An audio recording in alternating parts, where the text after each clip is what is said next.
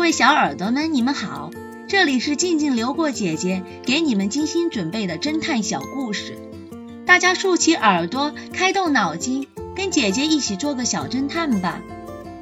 小侦探系列一百四十四，电梯里的飞剑。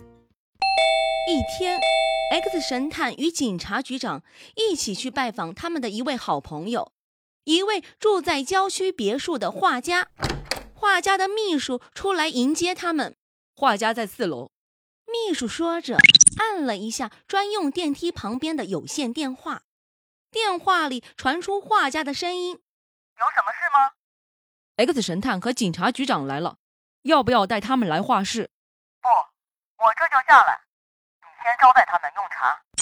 画家挂完电话，他坐上了轮椅，进了电梯。过了一会儿。电梯就直接下到了一楼，不好了！电梯的自动门一开，秘书就发出了惊讶的叫声。只见狭窄的电梯里，画家坐在轮椅上，浑身痉挛。原来，一把锐利的短剑直刺到他的颈脖上，剑柄上还拴着一根粗粗的橡皮筋。X 神探将车从电梯里推了出来。摸了摸画家的脉搏，他说道：“他已经不行了。这可真是个怪事啊！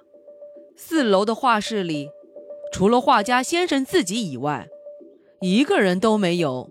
这屋里还有别的楼梯吗？有个紧急时用的螺旋楼梯，平时是不用的。那我们分开行动吧，我走电梯，你们走楼梯，我们一起去屋里看看。” X 神探乘上了刚才画家遇难的那部电梯，而秘书和警察局长则上了螺旋楼梯。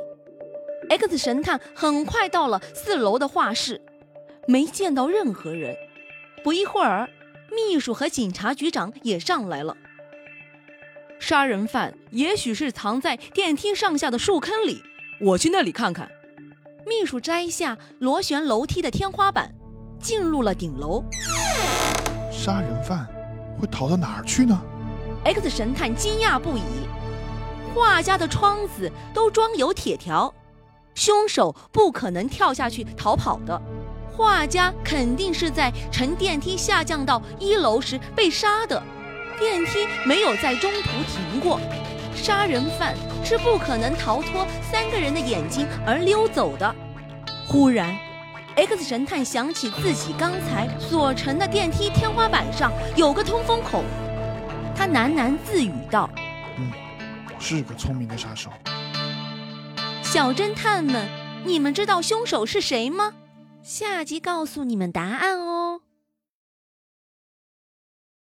藏珠宝的罐头，这个故事的真相是：X 神探拿来一块木板。